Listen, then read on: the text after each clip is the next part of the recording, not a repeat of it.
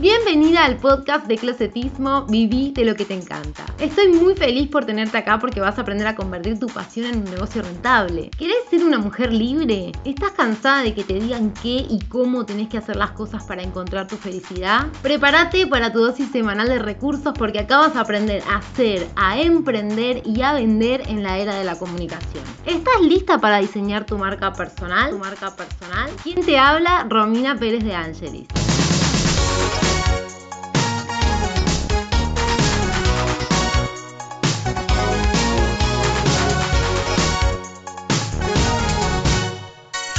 Crosa Chica, ¿cómo va? En el episodio número 9 de mi programa de podcast Vivir de lo que te encanta. Parece a propósito, pero me pongo a grabar y la gata se le ocurre, no sé, limarse las uñas.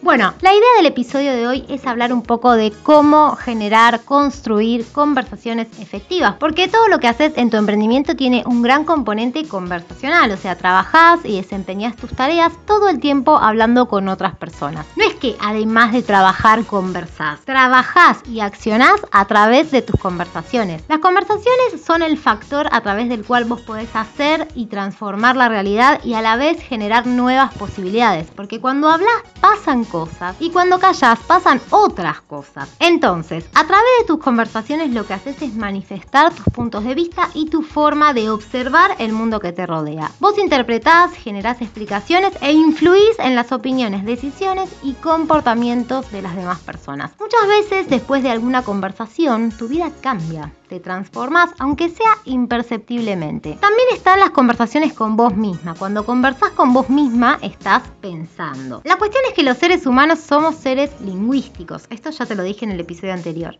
Habitamos en el lenguaje. Es imposible que pensemos en algo que no tenga nombre. O sea, no podemos elaborar ninguna idea ni pensar en algo que no podemos nombrar. Saber conversar define tu ser y tu hacer. Es decir, define quién estás siendo y cómo haces las cosas. Hay una frase que dice que los límites de tu lenguaje son los límites de tu mente. Ahora, el arte de conversar efectivamente está relacionado con el desarrollo de cinco competencias conversacionales. La primera competencia es el poder. Hablar con poder está relacionado con que te des cuenta de que actúas a través del poder transformador de tus palabras y que todo hablar es una acción. La segunda de las cinco competencias para las conversaciones efectivas es la escucha. Cuando vos escuchás le estás asignando un significado a todo lo que oís y ves de tu interlocutor. Cuando vos te comunicas, lo haces a través del lenguaje de las palabras, pero también a través del lenguaje no verbal y por lo tanto, cuando estás desde el lugar de la escucha, escuchas ambos lenguajes. La tercera competencia de las conversaciones efectivas es la indagación. Indagar o preguntar es lo que te permite escuchar mejor, para profundizar en el sentido de lo que dice tu interlocutor, para que vos puedas obtener mayor información y para aclarar tus dudas acerca de lo que estás escuchando. También te permite profundizar en los niveles de análisis para pensar buscando nuevos sentidos e interpretaciones. Vamos a enfocarnos con esto de hablar con poder. Los actos lingüísticos son acciones universales que se realizan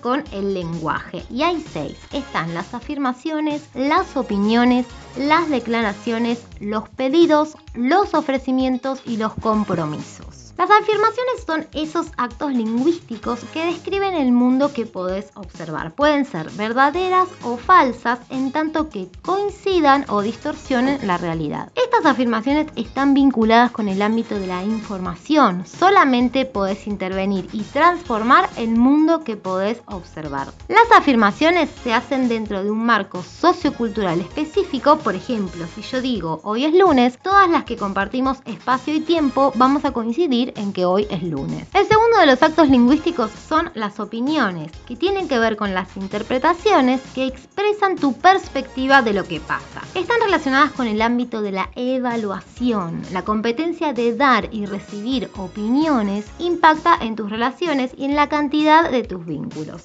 El intercambio constructivo de opiniones es fundamental para tu productividad y tu desarrollo. Las declaraciones son el tercero de los seis actos lingüísticos y están relacionados con esos actos del lenguaje que tienen que ver con el poder, que construyen la realidad. Tus declaraciones son fundamentales para que tomes decisiones y tus acciones comprometidas con tus declaraciones van dando forma a tu futuro y te van constituyendo en el ser que sos. Todo lo que vos declarás determina un antes y un después. Tus declaraciones generan una realidad diferente. Si por ejemplo declarás me voy a ir de vacaciones a Brasil, tu realidad cambia automáticamente porque vas a empezar a hacer todo lo necesario para que esa declaración se convierta en tu realidad. Por ejemplo, ahorrar plata, sacar los pasajes, reservar el hotel y todas las acciones que antes de tu declaración no formaban parte de tu vida. Existen algunas declaraciones fundamentales de la vida como ser la declaración del no, la declaración de aceptación o de sí, la declaración de ignorancia, la declaración de gratitud, la declaración de perdón, incluso la declaración de amor.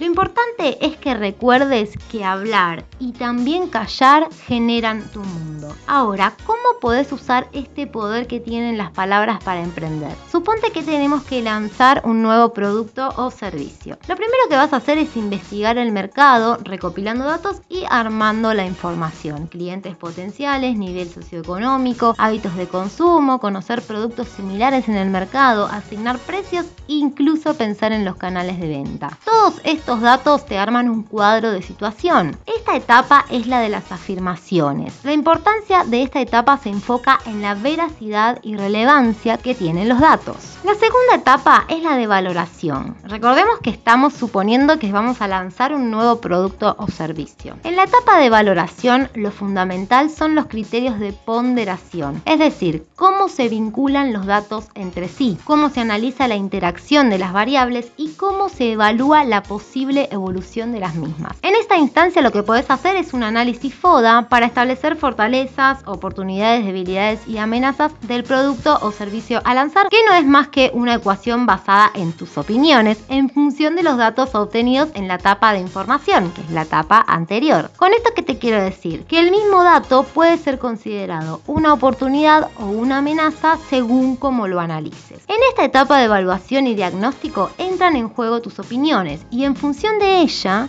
vas a tomar decisiones para armar una estrategia competitiva para lanzar tu producto o servicio. Las declaraciones entran, por ejemplo, cuando decidís el precio que vas a poner, cómo lo vas a comunicar y qué canales de venta vas a usar. El resultado que obtengas va a ser consecuencia de cómo fuiste siguiendo todos los pasos. Si en la etapa de información omitiste algún dato, es muy probable que esto influya en la evaluación y por ende en la toma de decisiones. Entonces, recapitulando un poco, en la etapa de investigación, entran en juego las afirmaciones. En la etapa de evaluación entran en juego las opiniones. Y en la etapa de estrategias entran en juego las declaraciones. De esta forma te quiero representar la importancia que tienen los actos lingüísticos en la acción de emprender. El siguiente acto lingüístico está relacionado con los pedidos. El pedido es una acción que implica que te hagas cargo de lo que querés y no tenés. Los pedidos nacen de una necesidad de crear una realidad diferente a la que actualmente existe. Esto implica que querés lograr algo con la ayuda de otra persona. Los pedidos se tienen que expresar como peticiones y no como expresiones de deseo. Que aclares lo que implica el pedido y que la otra persona aclare si asume o no el compromiso de hacer lo que pedís de la manera acordada. La afirmación que te puedo hacer es que el no pedir te mantiene en la pobreza. Es súper importante que entiendas que tu realidad se genera a través de los pedidos. Todo pedido genera una emocionalidad por lo cual muchas personas prefieren no hacer un pedido para no exponerse. Lo común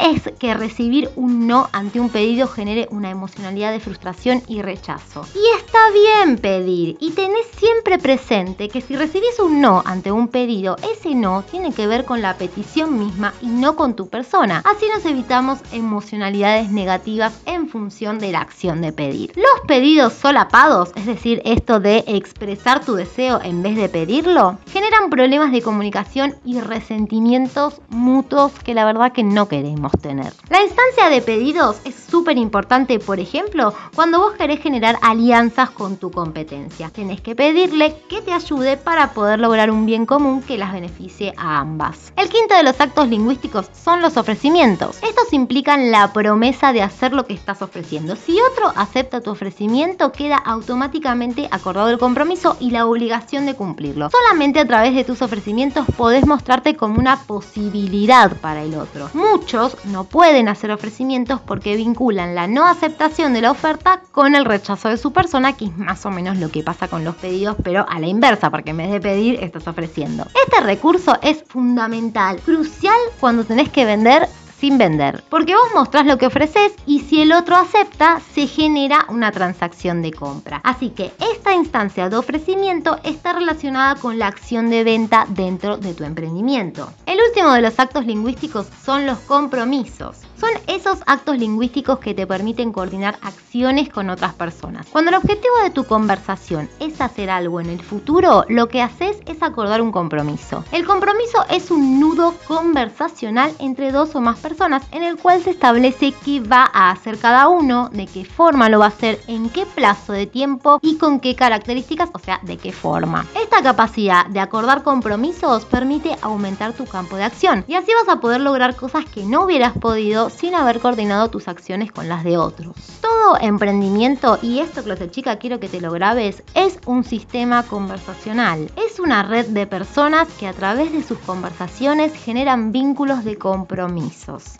Estas redes de compromisos son el sistema nervioso central de tu emprendimiento. Vos estás dentro de una red conversacional. Estarías como en el centro de un montón de actores que forman parte de la red de contactos de tu emprendimiento. Podría ser, por ejemplo, un cliente, un asistente, un socio, un asesor, un aliado, un proveedor, un consultor o incluso un colega. El tema es que empieza a haber problemas en la comunicación porque uno no entiende la importancia que tienen las conversaciones en estas redes de contactos y también cuando surgen distintos problemas en la coordinación de acciones, como por ejemplo cuando no hay compromiso porque no hubo un pedido, cuando hay un pedido pero no hay compromiso, cuando hay desinformación sobre las condiciones de satisfacción, cuando hay cambios en las circunstancias, cuando quien promete cumple pero quien había pedido no se entera o cuando quien promete no cumple. Frente a estos problemas, quien se siente afectado tiene dos opciones. Número uno, quejarse de manera totalmente improductiva o número dos, realizar un reclamo. Y acá me parece que está bueno diferenciar queja de reclamo. Quienes eligen la queja se comportan expresando su disconformidad ante terceros y no ante el protagonista del problema. Usan este mecanismo para deteriorar la imagen pública del oponente como una especie de venganza virtual. Buscan simpatía y apoyo en el entorno como una forma de reparar su orgullo dañado. Repiten esta queja reiteradamente y esto hace que pierdan poder personal porque la queja es un mecanismo de descarga emocional, pero no es un camino para solucionar problemas o lograr objetivos. Lo que sí tiene valor es el reclamo. Ante el incumplimiento del compromiso de las condiciones de satisfacción, la acción correcta es hacer un reclamo. El reclamo productivo tiene como objetivo reparar o minimizar el daño, restablecer o fortalecer un vínculo y aprender de una situación para diseñar formas más efectivas de cooperar en el futuro. Una conversación de reclamos se hace cuanto antes y una sola vez. Los reclamos concluyen en pedidos y nuevos compromisos, generan respeto mutuo y fortalecen la imagen pública de quien reclama como merecedor de compromisos. Apuntan a la efectividad y al aprendizaje personal y colectivo. Para ir cerrando, Closet Chica, lo que yo te propongo es que incorpores esto de que cada una de nosotras tiene una red conversacional con quien establece compromisos. Así que la idea es que vos puedas hacer un gráfico en el cual coloques tu nombre en el centro y a todo su alrededor escribas los nombres de los actores de la red de compromisos de tu emprendimiento y que reflexiones acerca de cómo